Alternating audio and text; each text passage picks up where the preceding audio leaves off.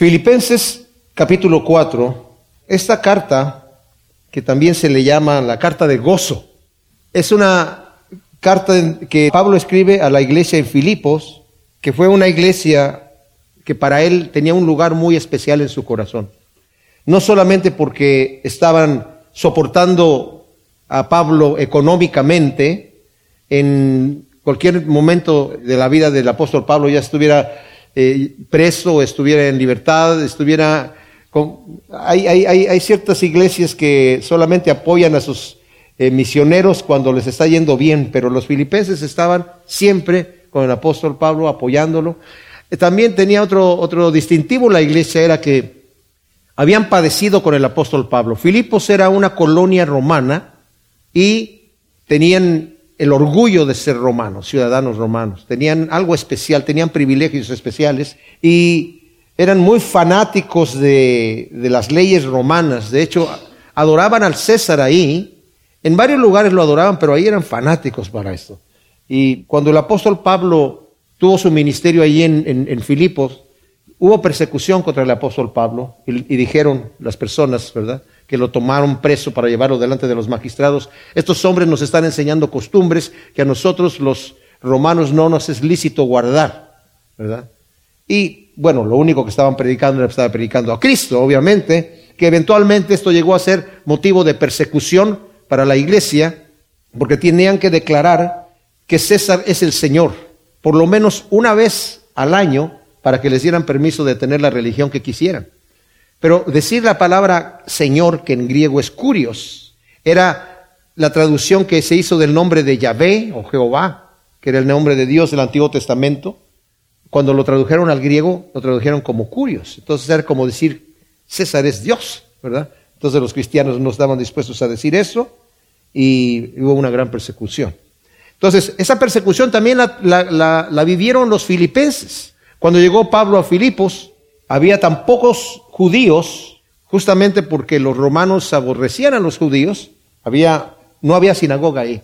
Pablo su costumbre era llegar y predicar en la sinagoga y ya después de que los judíos rechazaban el Evangelio, entonces él se tornaba a los gentiles. Pero en, Filipos no encontró sinagoga, entonces había un grupo de mujeres judías que se estaban reuniendo, bueno, ni siquiera dicen judías, pero un grupo de mujeres que se estaban reuniendo en a orar en el río y Pablo fue a, hablarles del Evangelio y nos habla de una tal Lidia que el Señor eh, abrió su corazón para recibir el Evangelio y ahí mismo se bautizó. Y de ahí comenzó la iglesia. Más adelante Pablo llegó a ser arrestado y lo metieron a la cárcel allí en Filipos y la historia la, conocemos en Hechos capítulo 16, donde el Señor envía un terremoto, estaba preso él con Silas, había llegado a Filipos con Timoteo también y con ah, em, Lucas, que es el que está escribiendo el libro de los Hechos.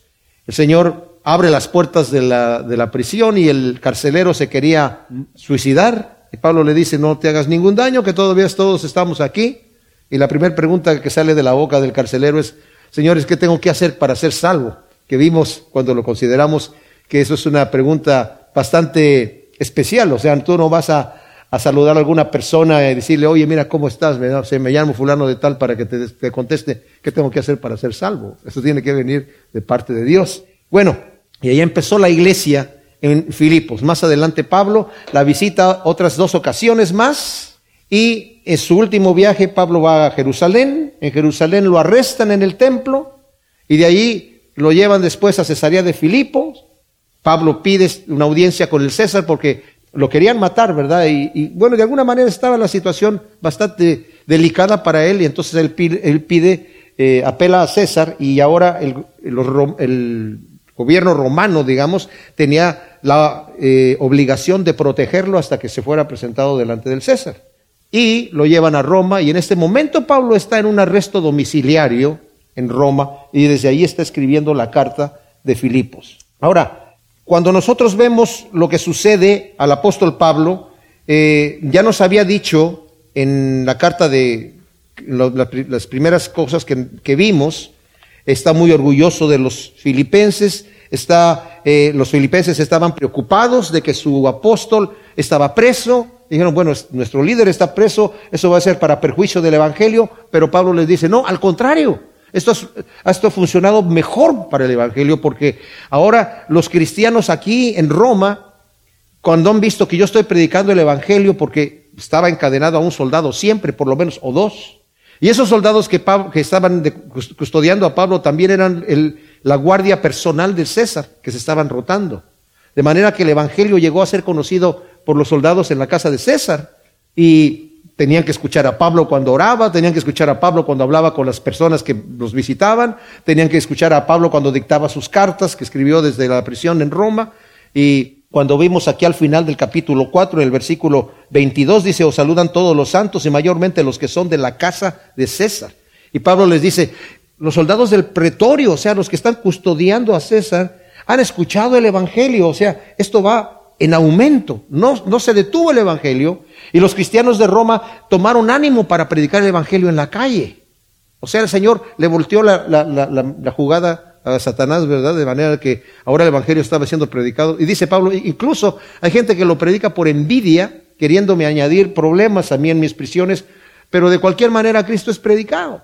Así que vimos ya que el apóstol Pablo eh, también les dice, tengan cuidado de los perros, de los malos siervos de Dios que tienen como su Dios su vientre y están solamente predicando para sacar provecho para ellos mismos. Pero también eran ese tipo de judaizantes que estaban diciéndole a los, a los cristianos, ustedes si no se circuncidan y guardan la ley de Moisés no pueden ser salvos.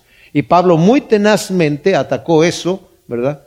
En Hechos capítulo 15, versículo 1, vemos que empieza esa situación allí y llevan el asunto a Jerusalén, total que Pablo estaba protegiendo a sus queridos hermanos de Filipos porque los amaba mucho. De hecho, nos dice aquí en el capítulo 4, así que hermanos míos amados y ardientemente deseados, gozo y corona mía, manteneos así firmes en el Señor, amados míos. Vimos que este versículo es un, une lo que Pablo acaba de decir en el capítulo 3 con lo que va a venir diciendo ahora en el capítulo 4. Y lo que acaba de decir en el capítulo 3 es que él dice, si alguien tiene en qué confiar en la carne, como estos que quieren hacerlos a ustedes guardar la ley de Moisés, yo tengo más para confiar en la carne. Circuncidado al octavo día, del, linaje de Israel, hebreo de hebreos, de la tribu de Benjamín, ¿verdad? En cuanto a la ley fariseo, en cuanto al celo de la ley perseguidor de la iglesia. Dice, pero todas esas cosas que yo las tenía como tesoros, ahora las tengo como basura, literalmente como estiércol. Y lo he perdido todo para ganar a Cristo. Y vimos, consideramos que eh, cuando dice estas cosas y dice para ganar al Mesías y ser hallado de él no teniendo mi propia justicia que procede de la ley, sino la que es mediante la fe del Mesías, la justicia que procede de Dios basada en la fe, para conocerlo a él y el poder de su resurrección y la participación de sus padecimientos, llegando a ser semejante a él en su muerte, sin alguna manera llegar yo a la resurrección de los muertos. Eso lo dice eh, el capítulo 3 del 8 al 11. Pero y vimos que muchos de los cristianos podían decir, no, pues Pablo es un titán espiritual, entonces yo qué estoy haciendo, que yo nunca voy a llegar allí. Pero Pablo les dice inmediatamente después en el versículo 12, no que yo ya lo haya alcanzado o que yo ya sea perfecto, pero dejando lo que está atrás, tanto lo bueno como lo malo, prosigo a la meta, para ver si logro aferrarme a aquello para el, con lo cual el Señor me aferró a mí también para continuar a eso. O sea, continúo para eso.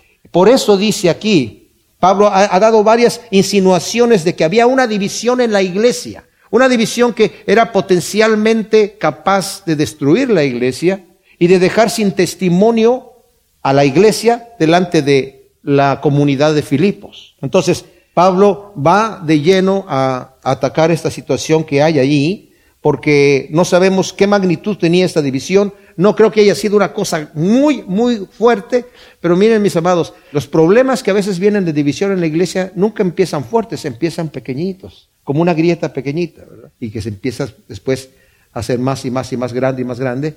Y por lo que vemos aquí, yo puedo imaginarme que había ya una situación bastante peligrosa, porque dice Pablo en el versículo 2, exhorto a Evodia y exhorto a Sintique a que tengan el mismo sentir en el Señor Ciertamente te ruego también a ti, genuino colaborador, que las ayudes, ya que ellas lucharon juntamente conmigo en el Evangelio. También con Clemente y con los demás colaboradores míos cuyos nombres están en el libro de la vida. O sea, vemos nosotros, cuando les dice, manteneos firmes en el Señor, le está diciendo en el, en el versículo 1, se está refiriendo a que tienen que estar unidos y firmes. Muchas veces pensamos y se podría habernos imaginado, Pablo había hablado de tengan cuidado con los que los atacan de afuera. Había un ataque, una persecución. Pablo incluso dice, ustedes han, sido perseguidos juntamente conmigo, porque ustedes son, están en Filipos y la gente aborrece el mensaje de Cristo, mucho más ahí en Filipos. La iglesia era predominantemente gentil. Debió haber habido algún judío ahí, pero predominantemente gentil, porque no había muchos judíos en, en Filipos. Pero de cualquier manera, había ataques que tenían. Y muchas veces podemos pensar así, nos vamos a defender contra los ataques de afuera, pero ¿qué pasa con los ataques de adentro? Una familia se rompe por dentro, una sociedad se rompe internamente. De hecho, el mismo imperio romano se destruyó por dentro. Fue un imperio que fue muy fuerte, capaz de derrotar al imperio griego, que fue un imperio fuertísimo, pero se destruyó por dentro. Y aquí hay un problema con estas dos mujeres que debieran, podríamos estar imaginando que después de lo que Pablo ha venido diciendo y, les da un ejemplo, en el versículo, el capítulo 4 les dice, perdón, el capítulo 2 dice, versículo 1, por tanto si hay alguna consolación en el Mesías, si hay alguna exhortación de amor, si alguna comunión del Espíritu, si algún afecto entrañable de misericordia, completen mi gozo para que sean de un mismo sentir teniendo un mismo amor, unánimes, teniendo los mismos sentimientos. No hagáis nada por rivalidad ni por vanagloria, sino con humildad, considerándoos los unos a los otros como superiores a vosotros mismos, no mirando cada cual por su propio interés, sino también por el interés de los demás. Wow. O sea, tiene que haber unidad, tiene que haber interés por los demás. Y luego pone el supremo ejemplo a Jesucristo. Dice, como el Señor dice el versículo 5, considerad entre vosotros lo que hubo también en Jesús el Mesías. O sea, consideren, mediten y aplíquenlo a su vida. Que, que Él no consideró como algo que aferrarse el ser igual a Dios, sino que se despojó. Se tomó hombre, forma de hombre y como hombre tomó forma de esclavo.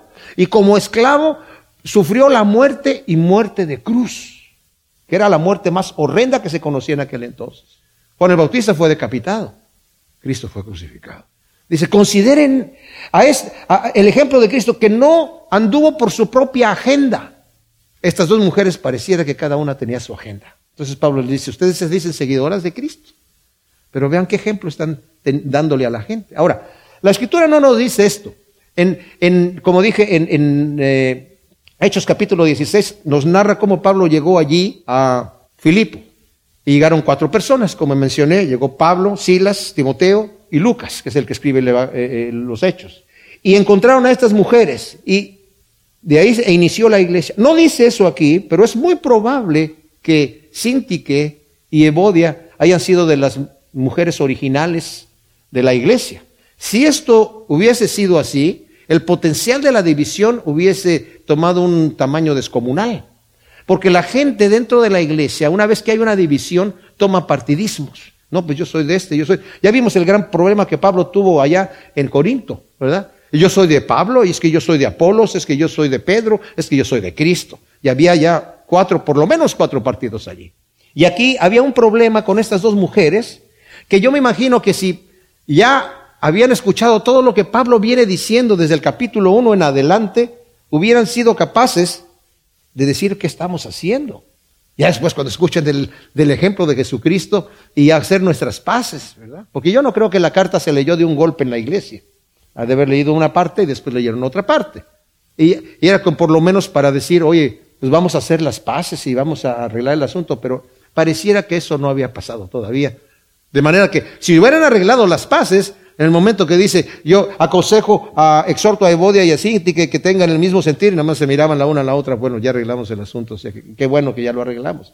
¿Se imaginan cómo se sintieron cuando de repente se está leyendo ahí, salen los nombres de estas dos personas? ¡Wow! Quedaron escritas en la Biblia y todo el mundo habla de ellas, pero quedaron ahí como, ¿qué pasó con estas mujeres?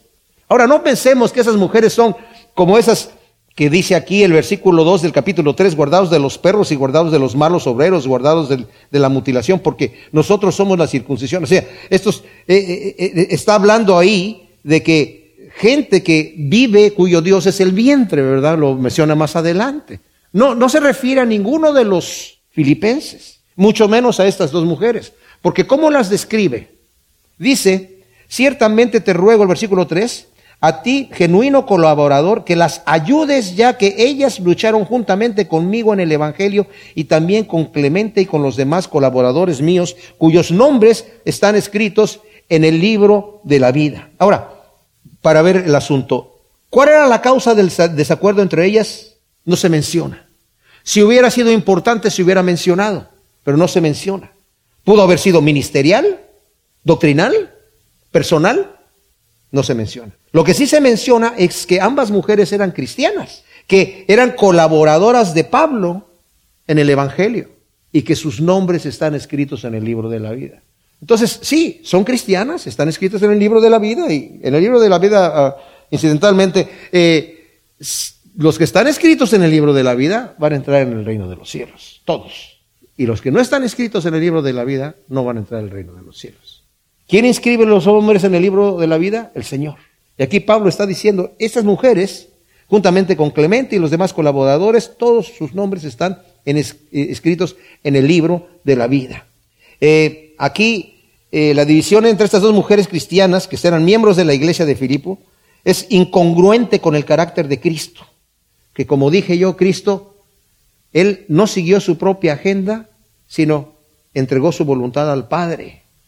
Porque la Biblia dice que de tal manera amó Dios al mundo que entregó a su Hijo para que todo aquel que en él cree no se pierda, más tenga vida eterna. Pero lo entregó para qué? Lo entregó para morir en la cruz. De manera que Cristo en Getsemaní dijo, Señor, no se haga mi voluntad, sino tu voluntad. Y era incongruente que estas mujeres que eran seguidoras de Cristo estaban haciendo su voluntad cuando están siguiendo a un Salvador que no siguió su propia agenda. Porque si la sigue no estaríamos aquí. No habría capítulo 4 de Filipenses, no habría iglesia, no habría salvación, no habría cielo para nosotros ni esperanza. Pero por cuanto el Señor nos amó desde el principio, ¿verdad? Entonces está diciendo, eh, te, aconsejo, amigo, que te, eh, ayúdalas, ayúdalas. Ahora, se necesitaba un intermedio ahí, un intermediante. Fíjense cómo dice aquí el versículo 2, al final. Exhorto a Evodia y exhorto a Cítica que tengan el mismo sentir en el Señor. Eso es importante. Porque en el Señor son las dos hijas de Dios. No podemos estar divididos aquí en la tierra, mis amados, como cristianos, y esperar que en el reino de Dios vamos a estar con toda una coinonía, con una amistad, con una comunión, adorando al Señor. Es incongruente. Aquí, por eso el Señor dice, un nuevo mandamiento les doy, que se amen los unos a los otros como yo los he amado.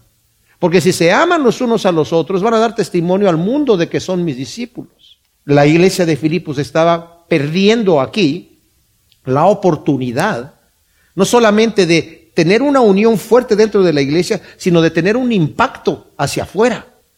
Porque una división dentro de la iglesia, si invitamos a una persona y decimos, mira, ven a, mi iglesia, eh, somos una gente que nos gozamos en el Señor y es muy bonito, alabamos al Señor, estudiamos la palabra de Dios y somos una familia muy y llega una persona y ve aquí la división, en menos de cinco minutos se da cuenta que eh, hay un, pleito de perros, ¿verdad? Aquí en la iglesia va a decir, pues no, ¿verdad? Gracias a Dios que nosotros no tenemos ese problema, ¿verdad? Pero existe.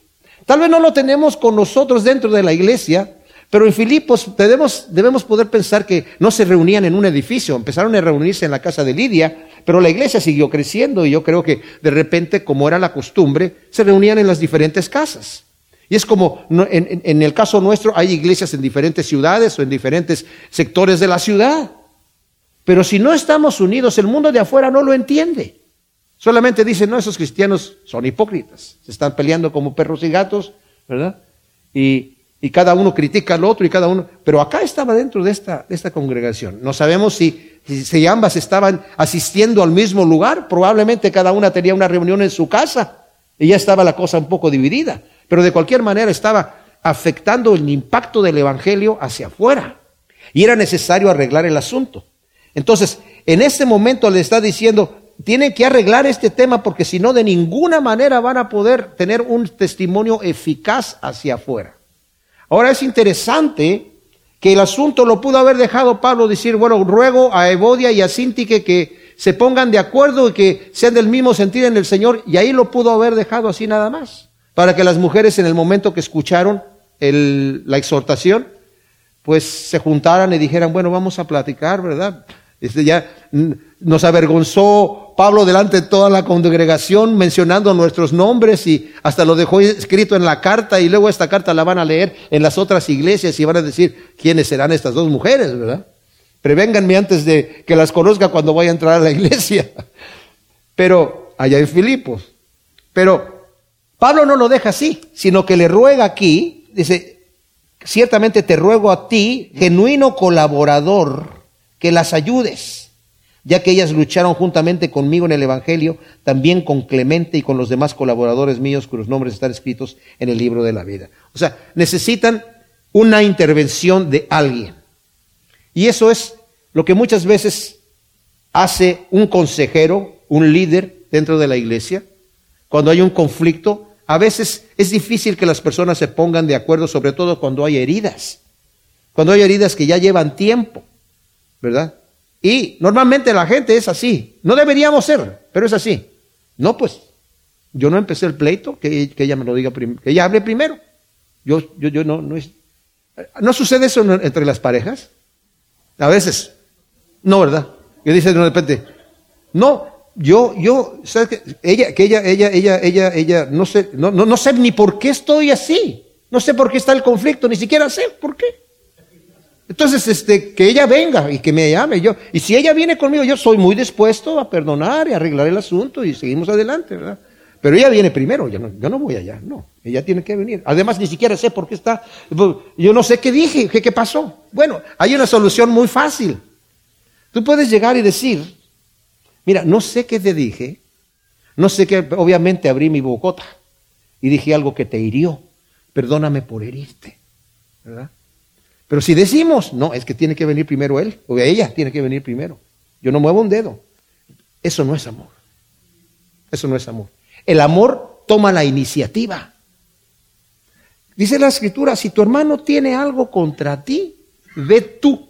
No dice, si tu hermano tiene algo contra ti, espérate a que llegue y cuando llegue, te vas a esperar una eternidad y es demasiado largo el tiempo, ¿verdad? Para que llegue. Porque a lo mejor tu amigo, tu, hermano que tiene algo contra ti está tan enojado que no va a llegar nunca.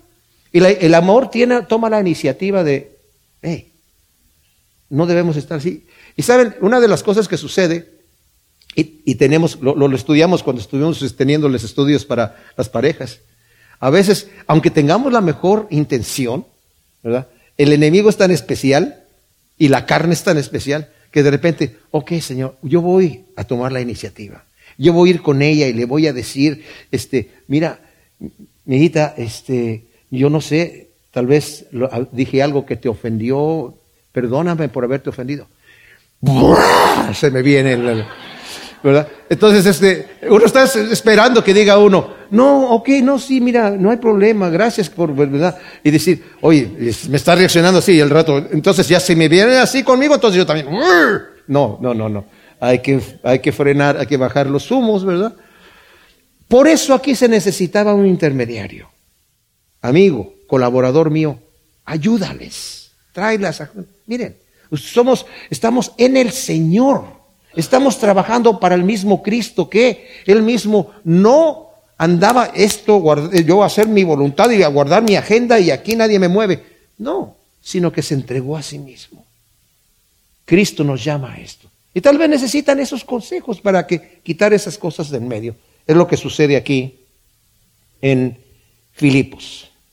El versículo 4 del capítulo 4 de Filipenses Pareciera que de repente Pablo está hablándonos aquí, está hablando de esa división que había en la iglesia, nos ha hablado de muchísimas cosas, pero de repente como que pareciera que está cambiando de tema. Después de que acaba de hablar de una división que había entre Sintique y Evodia, y le pide al colaborador que le ayude, de repente dice, regocijaos en el Señor siempre otra vez diré, regocijaos. Vuestra gentileza sea conocida de todos los hombres, el Señor está cerca. Wow. Ahora, cuando si hubiera dicho regocijaos, así nada más, en el Señor, ok, a veces cuesta trabajo. Pero dice, siempre. ¿Es acaso posible eso? ¿Regocijarme en el Señor siempre? Y luego todavía lo repite, y otra vez lo voy a repetir, regocijaos. Wow.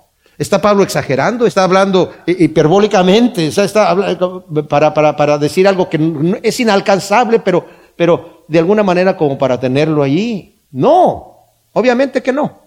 Cuando permitimos que las circunstancias gobiernen nuestros sentimientos y nuestras emociones, el regocijarse siempre es imposible. Lo voy a repetir. Cuando dejamos que las circunstancias o nuestros sentimientos gobiernen nuestras emociones, regocijarse siempre es imposible. Desafortunadamente, lo que necesitamos hacer es pensar, pero la mayoría de los cristianos no piensan.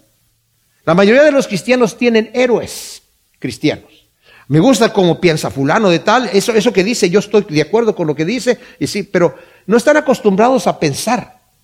Y tal vez reaccionan de acuerdo a lo que sus héroes espirituales les están diciendo que tienen que sentir y que tienen que pensar. Pero el Señor nos llama a que pensemos. Dios quiere que obremos y reaccionemos de acuerdo al conocimiento que tenemos como fruto de la revelación de Él. Porque lo que conocemos de Dios, mis amados, de las verdades divinas, vienen por revelación de Él. Y esa revelación la tenemos aquí en la palabra de Dios. El Señor quiere que nuestra adoración sea inteligente, de corazón y voluntaria. No es que no vamos a tener sentimientos, pero tiene que ser primeramente inteligente. Cuando una persona está adorando al Señor así con sus puros sentimientos, y eso lo vemos en muchas de esas iglesias muy extracarismáticas, Que están así adorando al Señor y están así con ese gozo. Y, ah, es que la música me hace vibrar y me hace la cosa así. Y ya de repente ya pasó el asunto, se cae todo el asunto. Ya no puede seguir con eso porque fue algo emotivo. Pero cuando mi adoración es inteligente, puedo yo estar pasando por pruebas terribles. Pero mi adoración está basada en Cristo Jesús mi Salvador. Yo conozco quién es Dios, es un Dios de amor y de misericordia que tiene un propósito positivo para mí, un buen propósito. Entonces, ¿será posible regocijarme en el Señor siempre? Si lo pienso desde esa manera, sí. Desde ese punto de vista, sí. Miren, Habacuc, ustedes saben quién es Habacuc, es un profeta del Antiguo Testamento. El Señor le reveló que el pueblo de Israel iba a ser devastado, destruido. Y Habacuc está preguntándole al Señor, casi acusándolo, Señor, tú no estás haciendo nada, estás cruzado de brazos. Este pueblo es un pueblo terrible y tú no haces nada.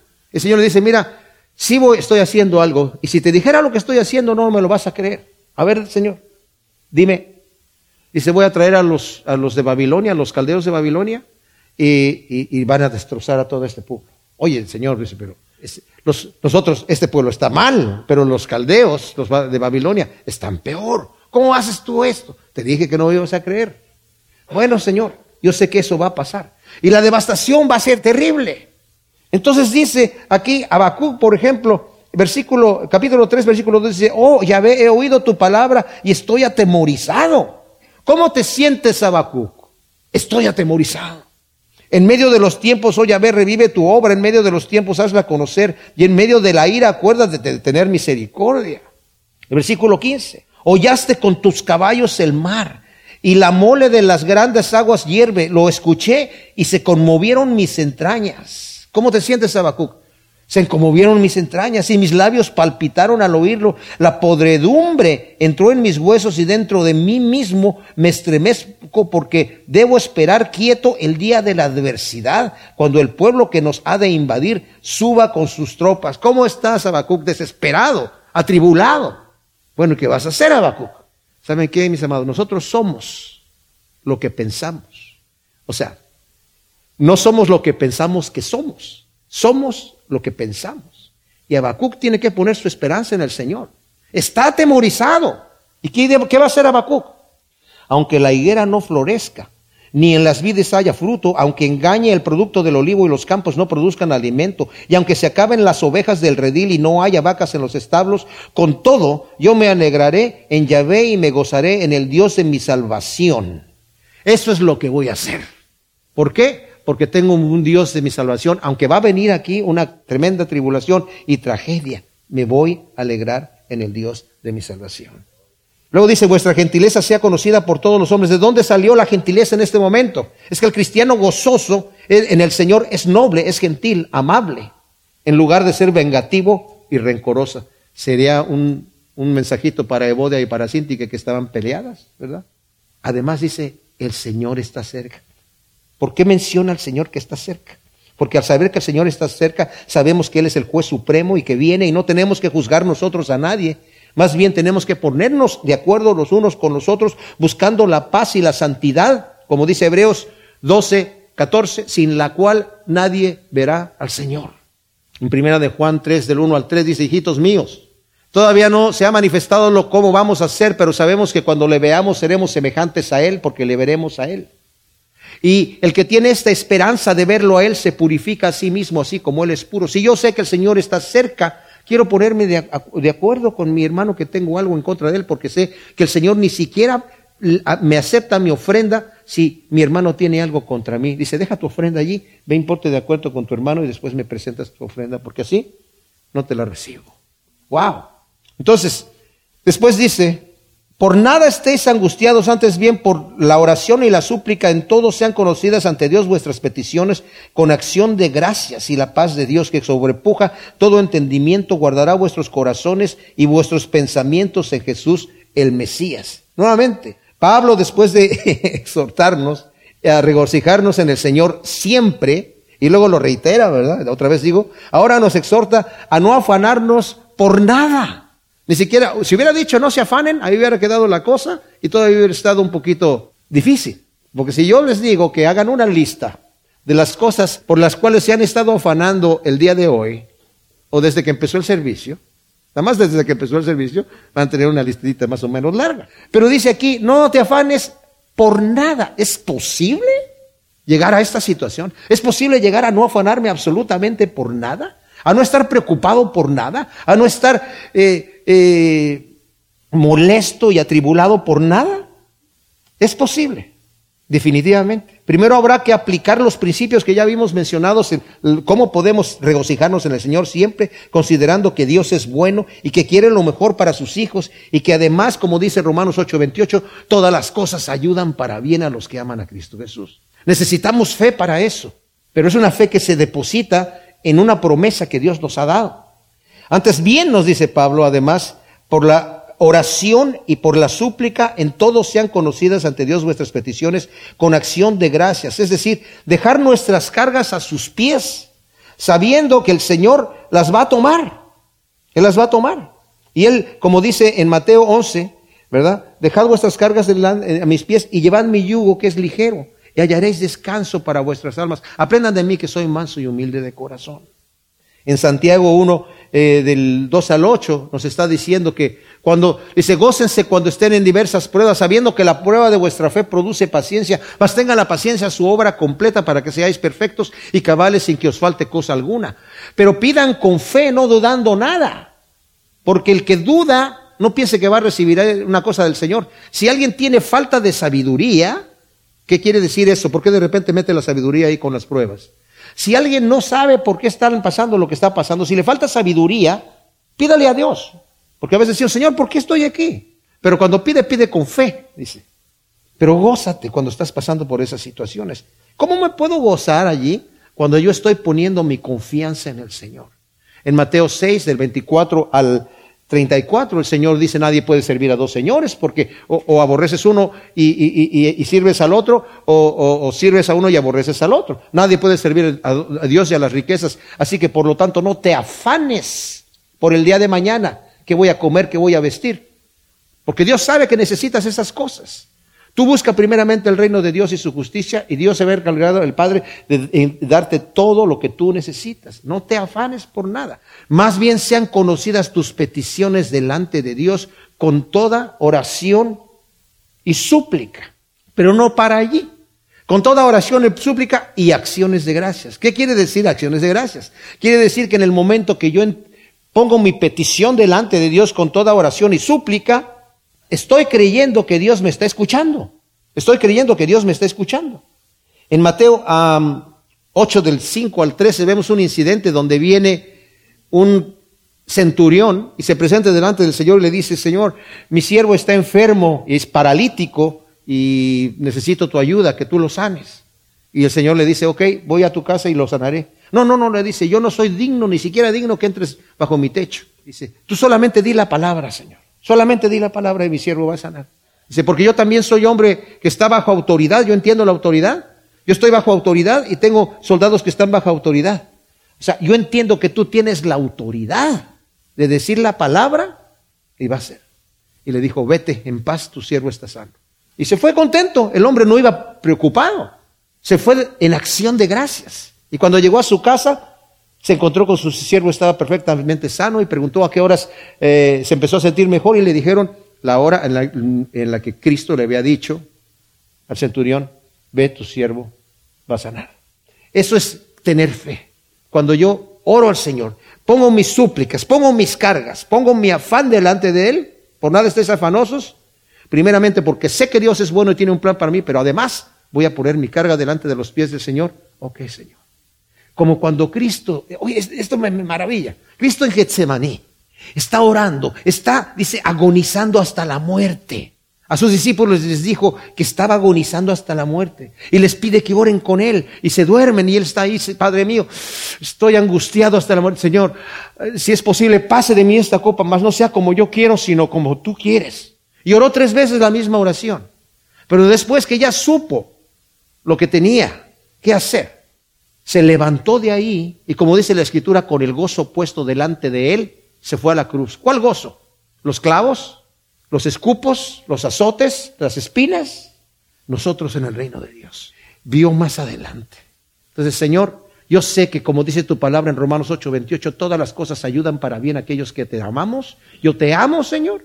Así que esta es mi angustia que tengo, la pongo delante de ti, con oración, con súplica, pero ahora también con acción de gracias. Porque tú me vas a responder, Señor. Y lo que me respondas, lo voy a aceptar. Lo que me respondas, lo voy a aceptar.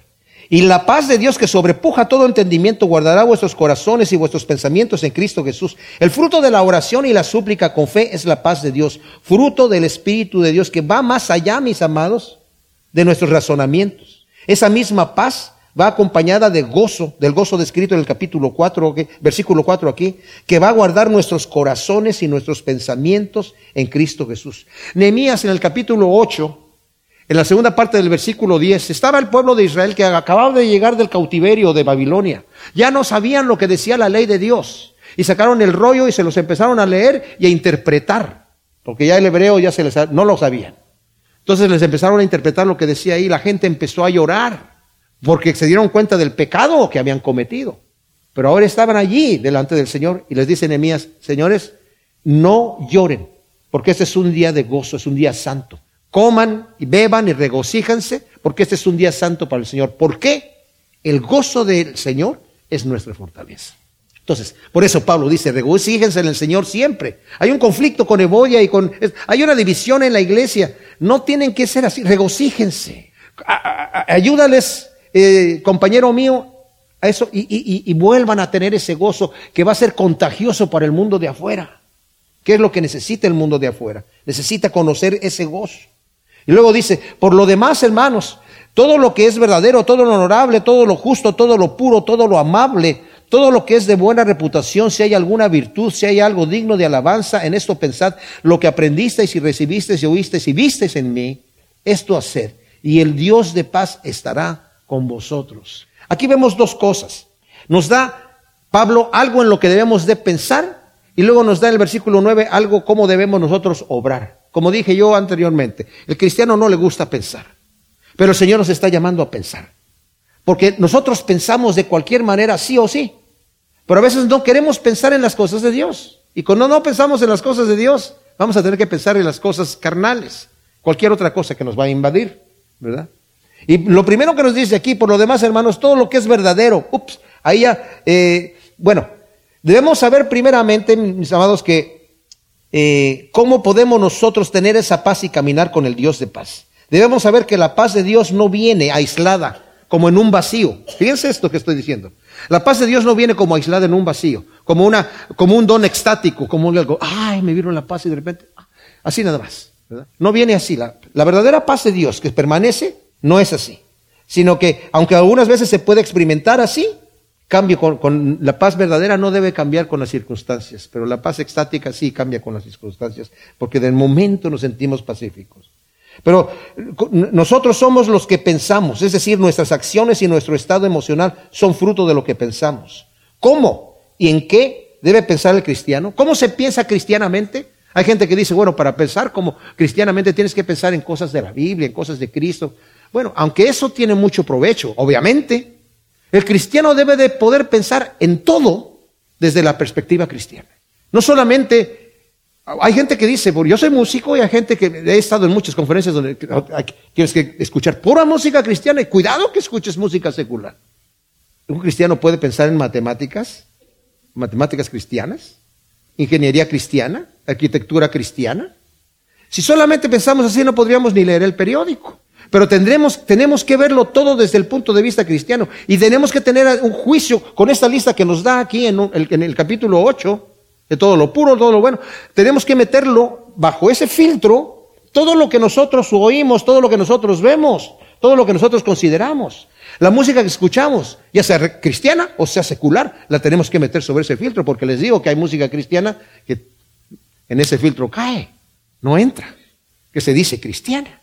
Pero es, que debemos de pensar en cosas como dije, por ejemplo, y, la gente puede decir, bueno, pero, pero si, si, si, si abrimos a todo mundo, entonces la persona puede infectarse a ese, a ese peligro. Sí, ese peligro existe.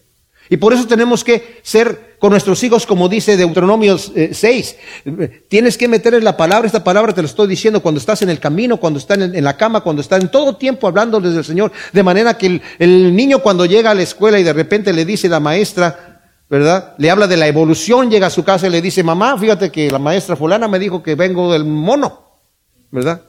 Y la mamá le puede decir, bueno, aunque actúas como mono, no vienes del mono. Y aunque tu papá a veces actúa como gorila, tampoco vienes del mono. Es imposible tener la paz de Dios y caminar con el Dios de paz. Fíjense cómo dice la última parte del versículo 9. Y el Dios de paz estará con vosotros. Y, el versículo 7, y la paz de Dios sobrepuja todo el entendimiento. Es imposible tener esa paz y caminar con el Dios de paz cuando nuestra mente la, llenamos de cosas que no aprovechan. Pablo nos da esta lista aquí para que nuestra mente, todas estas acciones que debemos de tener para estar con la, eh, en la paz de Dios y andar con el Dios de paz. Todo lo que es verdadero Ahora, anteriormente se podía hablar de lo verdadero, pero hoy la verdad es relativa. La gente dice, bueno, es que eso es, eso es lo que tú crees, eso es lo que es bueno para ti. Eso es bueno para ti, no para mí. Eso es, eso es verdad para ti, pero no es mi verdad. En la época del Señor Jesús, cuando le dijo el Señor a, a Pilato, yo he venido para dar testimonio de la verdad, Pilato le dice, ¿la verdad? ¿Y qué es la verdad? Ya, ese relativismo ya existía. El, eh, estaba, eh, ahí está el relativismo cognitivo, donde dice que no hay verdades absolutas, el relativismo moral, que no hay bien ni mal, el relativismo cultural, que los valores son relativos a la cultura. De manera que ya no hay nada verdadero. Pero ¿cómo sabemos la verdad? La verdad, verdad. La verdad, verdad viene a través de la revelación de Dios. En el principio Dios. Inmóvil, eterno. Debemos entender, mis amados, que solamente así tiene sentido lo que nosotros conocemos como universo, del Dios eterno infinito. Les he mencionado que cuando murió eh, Stephen Hawking, el astrofísico eh, y matemático y todo esto, bueno, salieron varios videos en YouTube. Uno decía el origen del universo. Oye, yo lo puse para ver qué decía. Y dice, sabemos que el universo tiene 10 mil millones de años de antigüedad y que empezó con el Big Bang. ¿Y, cómo empezó? Dice, bueno, sabemos que, dice, como Dios no existe, el universo se creó a sí mismo. Y toda la gente, wow, qué, qué, pensador. Yo, ¿cómo que se creó a sí mismo? Está violando la primera ley de la termodinámica que dice que la materia no se crea, no se pierde, solo se transforma. ¿Cómo un pensador tan tremendo puede de repente decir el universo se creó a sí mismo? ¿Y por qué existe la cantidad de átomos que hay? No, no hay explicación ninguna. Pero con la revelación de la palabra de Dios nosotros... Ahora, bueno, pues ¿cómo sabemos que tenemos que esto es la verdad? Que esta Biblia es la verdad. Hay ciencias. Está la ciencia de la crítica textual, está la ciencia de la historicidad de la Biblia, está la prueba bibliográfica, la prueba de la evidencia interna, la prueba de la evidencia externa, para ver si el documento es cierto, para saber lo que sí que está diciendo es, congruente.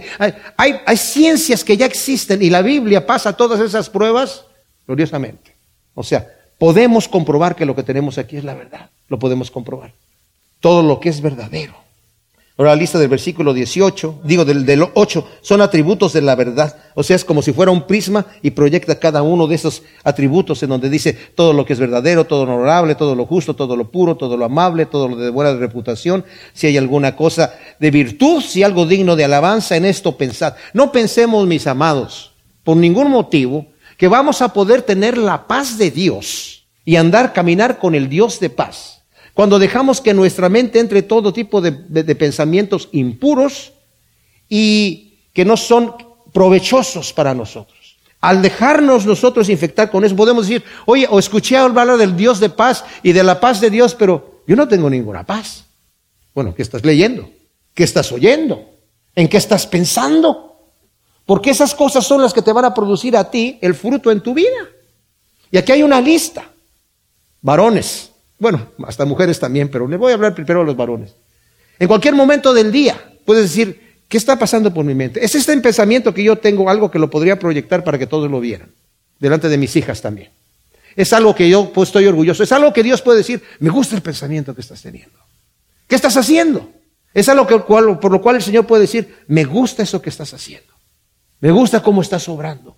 Me gusta cómo estás contestando. Me gusta cómo estás tratando a tu esposa. Esposa, me gusta cómo estás tratando a tu marido. Me gusta cómo estás tratando a tus hijos. Me gusta cómo te comportas en tu trabajo. Podemos pensar estas cosas. Todas las acciones de mi vida las tengo que meter bajo el filtro de lo que dice aquí. Por lo demás, hermanos, todo lo que es verdadero, todo lo honorable, todo lo justo, lo puro, lo amable, lo que es de buena reputación, si hay virtud alguna, si algo digno de alabanza, está orgulloso Dios de estas cosas, que podría decir, ese es mi hijo, anda como yo quiero que ande. O nos daría vergüenza que el Señor expusiera todas esas cosas ante todos los demás. Y luego no solamente es pensar, sino actuar, porque dice, lo que aprendiste y recibiste y oíste y viste en mí, esto haced, y el Dios de paz estará con vosotros. Nosotros no tenemos a Pablo aquí para observarlo, pero tenemos a Cristo, tenemos la palabra de Dios, tenemos lo que ya sabemos del, no solamente de Pablo, sino del Señor y de sus siervos. Todo lo que podemos pasar por este filtro de aquí. Porque no podemos pasar todos los siervos, donde dice ahí todo lo que es puro no, no lo que es inmediato, no es para gratificar mi carne. Por eso tenemos la diferencia entre José y David. José que dijo, no, ¿cómo voy a hacer yo este gran mal, acostarme contigo, la esposa de Potifar, y pecar contra Dios? Pero David en el momento no pensó en eso y cayó. Entonces, si no estamos preparados, no vamos a poder mantenernos firmes. Y cuando caemos y cuando no estamos pensando en las cosas que no debemos pensar, no tenemos la paz de Dios ni andamos caminando con el Dios. Pero aquí está la lista, para que nosotros podamos, si hacemos esto, regocijarnos en el Señor siempre y no estar por ninguna cosa afanados. Gracias Señor, te damos por tu palabra. Te pedimos que tú siembres estas verdades que hemos estado considerando hoy en nuestro corazón para que den su fruto al ciento por uno en el nombre de Cristo. Amén.